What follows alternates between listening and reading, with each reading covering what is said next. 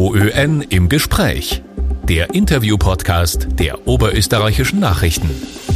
Kommenden Montag vor 35 Jahren hat eine Katastrophe das Leben hunderttausender Menschen verändert, vor allem das Leben der Oberösterreicher verändert. Die Reaktorkatastrophe von Tschernobyl jährt sich zum 35. Mal. Vieles erinnert uns heute noch daran, unter anderem die immer noch radioaktiv belasteten Böden. Aber nicht nur das. Darüber sprechen wir heute mit dem Krisenmanager des Landes. Der Mann, der damals die Geschicke des Landes gelenkt hat, als im ukrainischen Pripyat der Reaktor explodiert ist. Und das ist Peter Reinberg. Den darf ich jetzt begrüßen. Herzlich willkommen. Grüß Gott, Frau Dahlke. Vielen Dank fürs Kommen, Herr Reinberg.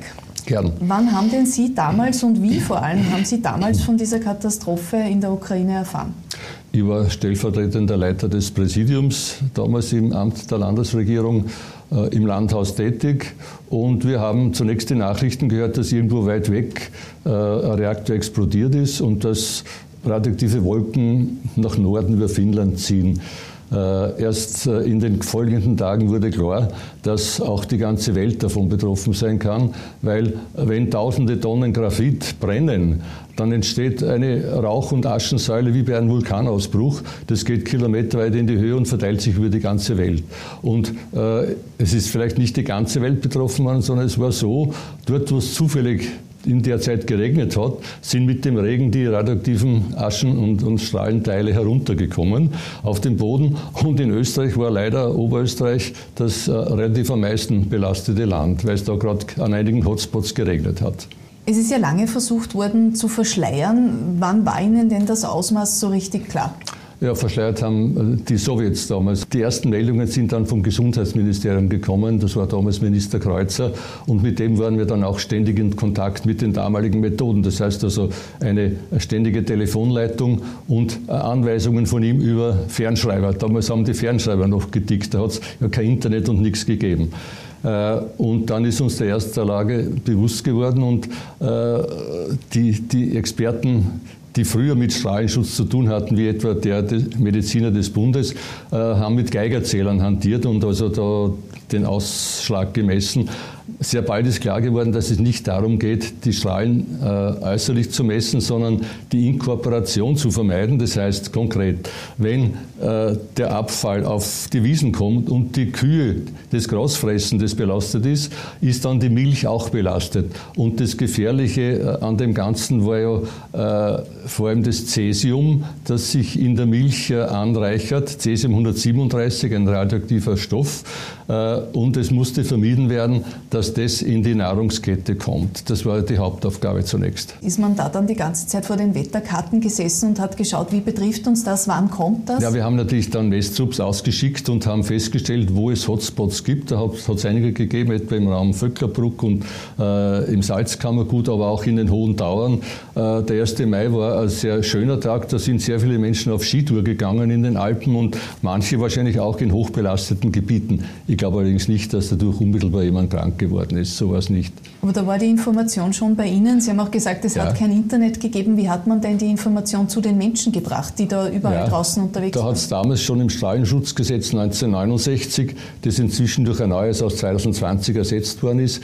Das alte hat 40 Paragraphen gehabt, das neue fast 160, äh, weil alles genauer geregelt wird. Aber da hat es einen Paragraphen 38 gegeben, der äh, alles ermöglicht hat. Das, da hat es geheißen, die notwendigen Maßnahmen bei solchen Unfällen äh, trifft der Landeshauptmann durch Anordnungen wie zum Beispiel Verbot des Hinausgehens, äh, Verbot der Grasfütterung auf der Weide, Verbot äh, Milch äh, belastet in Verkehr zu bringen und andere Lebensmittel und so weiter und das alles zu messen. Und diese Verbote dürfen per Rundfunk und Fernsehen verlautbart werden und treten sofort in Kraft. Und davon haben wir Gebrauch gemacht in Abstimmung mit den anderen Ländern und vor allem mit dem Gesundheitsminister.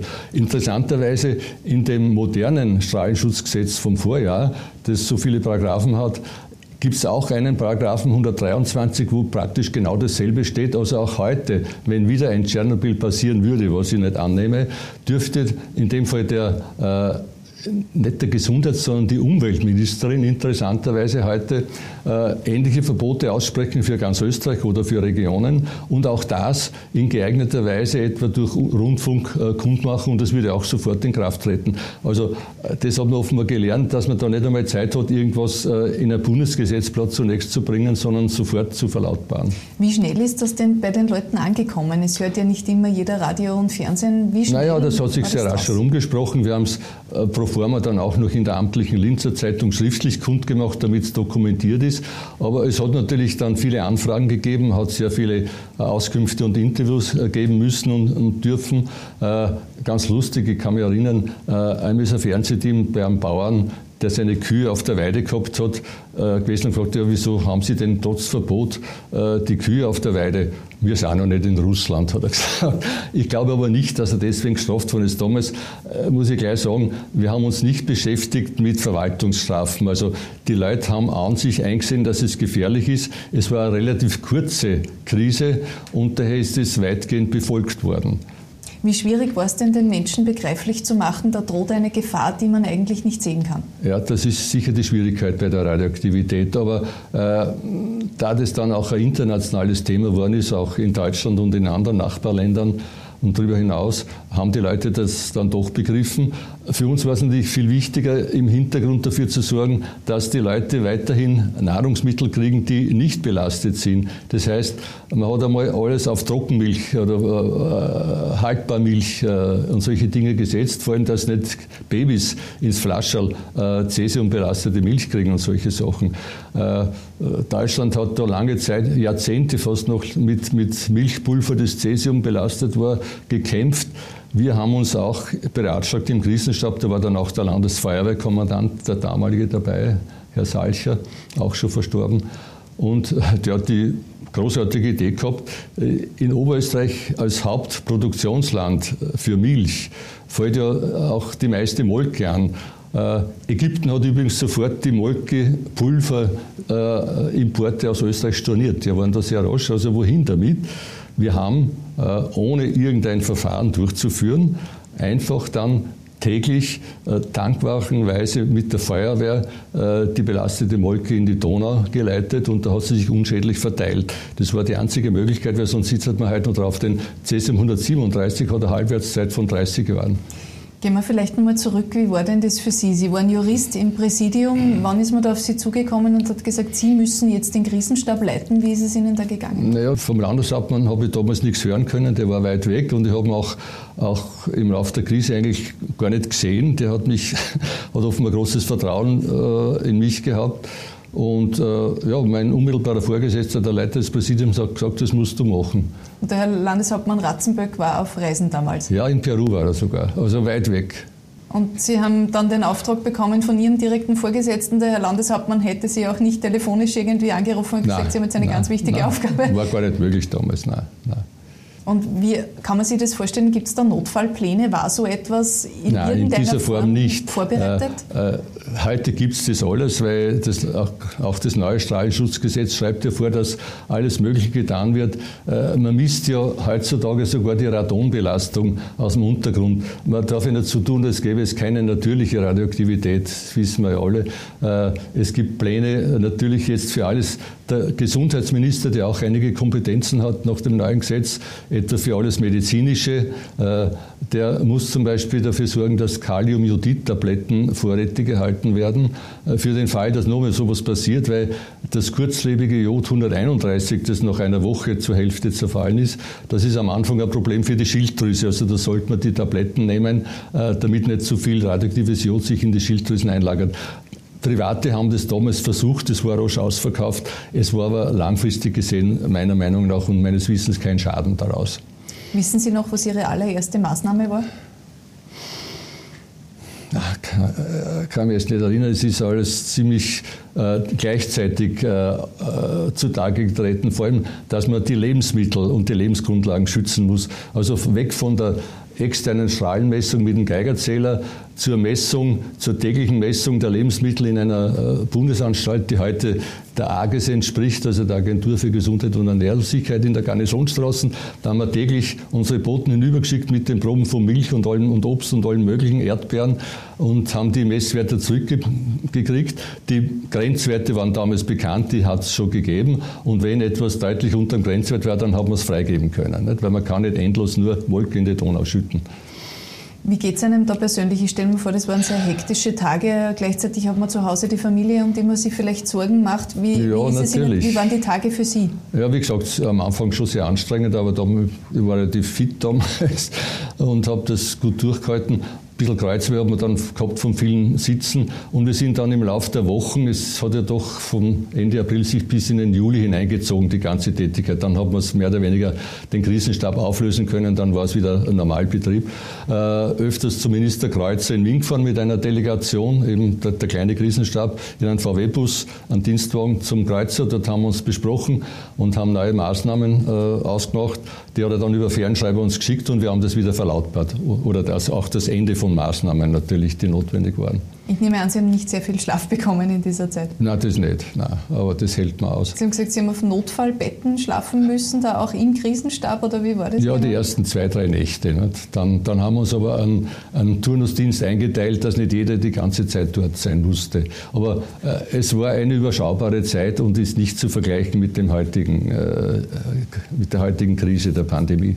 Haben Sie bemerkt, dass die Bevölkerung die Maßnahmen auch tatsächlich gut befolgt hat? Oder wie hat man, wie hat man das damals schon. dann die Leute auch dazu aufgerufen, die, die sich nicht daran gehalten haben, sich bitte daran zu halten?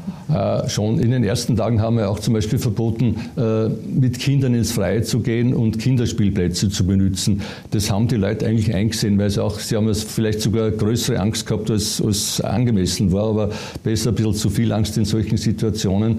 Es ist weitgehend eingehalten worden. Dann haben wir halt im Laufe äh, der Zeit den Sand ausgetauscht in den Kinderspielplätzen, austauschen lassen und dann hat man wieder spielen dürfen auch. Also dadurch, dass die Beschränkungen äh, eine überschaubare Zeit waren, hat man sich nicht darum kümmern müssen, ob man da jetzt wen strafen muss. Eine Parallele, die man ja auch heute zur Corona-Krise ziehen kann, es ist eine unsichtbare Gefahr. Haben Sie da ein wenig Mitgefühl mit den Krisenstäben von heute?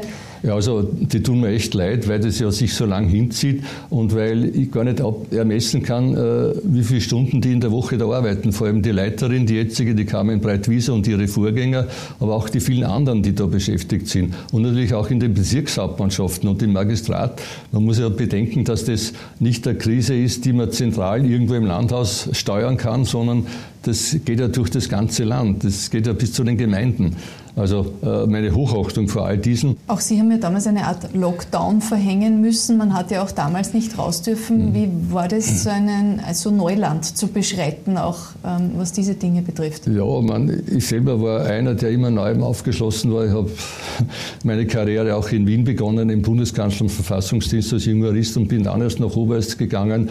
Äh, vielleicht auch dadurch unvoreingenommen und, und habe immer wieder neue Aufgaben übernommen. Gibt es ein Erlebnis, das Ihnen besonders in Erinnerung ist, auch aus der Zeit des Krisenstabs, aus der Zeit damals? Naja, eben diese, diese Fahrten zum Gesundheitsminister. Es war irgendwie äh, ein zusammengeschweißtes Team. Wir sind da im VW-Bus gesessen. Mir hat schon das Kreuz recht weh an, aber ich habe natürlich auch nichts anderes machen können. Äh, und dann die Beratung mit dem hervorragenden Minister Kreuzer, der von der Journalistik gekommen ist. Äh, er lebt, glaube ich, leider nicht mehr. Und dann eben wieder die Rückfahrt mit zum Teil schon Entlastungsmaßnahmen. Also das, das ist vielleicht äh, etwas, was mir schon im Kopf geblieben ist. Wie schauen Sie denn heute auf die Kernkraft? Äh, ich habe 1978 gegen Zwentendorf gestimmt, äh, nicht wegen Kreisky, sondern äh, weil ich damals Profil intensiv gelesen habe und weil Peter Michel-Lingens klar dargelegt hat, dass es unwirtschaftlich ist, weil man die Kosten der Endlagerung und wie man inzwischen weiß, auch die Kosten des jahrelangen Abbaus von Kernkraftwerken nie kalkuliert hat. Also selbst wenn es zunächst als preisgünstige Alternative erscheint, es ist auf lange Sicht völlig unwirtschaftlich und natürlich auch gefährlich. Also ich bin nach wie vor gegen die Kernkraft, bin aber dagegen, jetzt sozusagen äh, Weltuntergangsstimmung zu verbreiten wegen Temelin, weil Temelin eben technisch nicht mit Tschernobyl zu vergleichen ist. Fürchten Sie, dass sowas nochmal passieren könnte? in der Form nicht, weil der zweite derartige Reaktor in Litauen, Ignalina, ist inzwischen auch mit EU-Hilfe stillgelegt worden. Der hätte auch theoretisch so durch Graphitbrand explodieren können.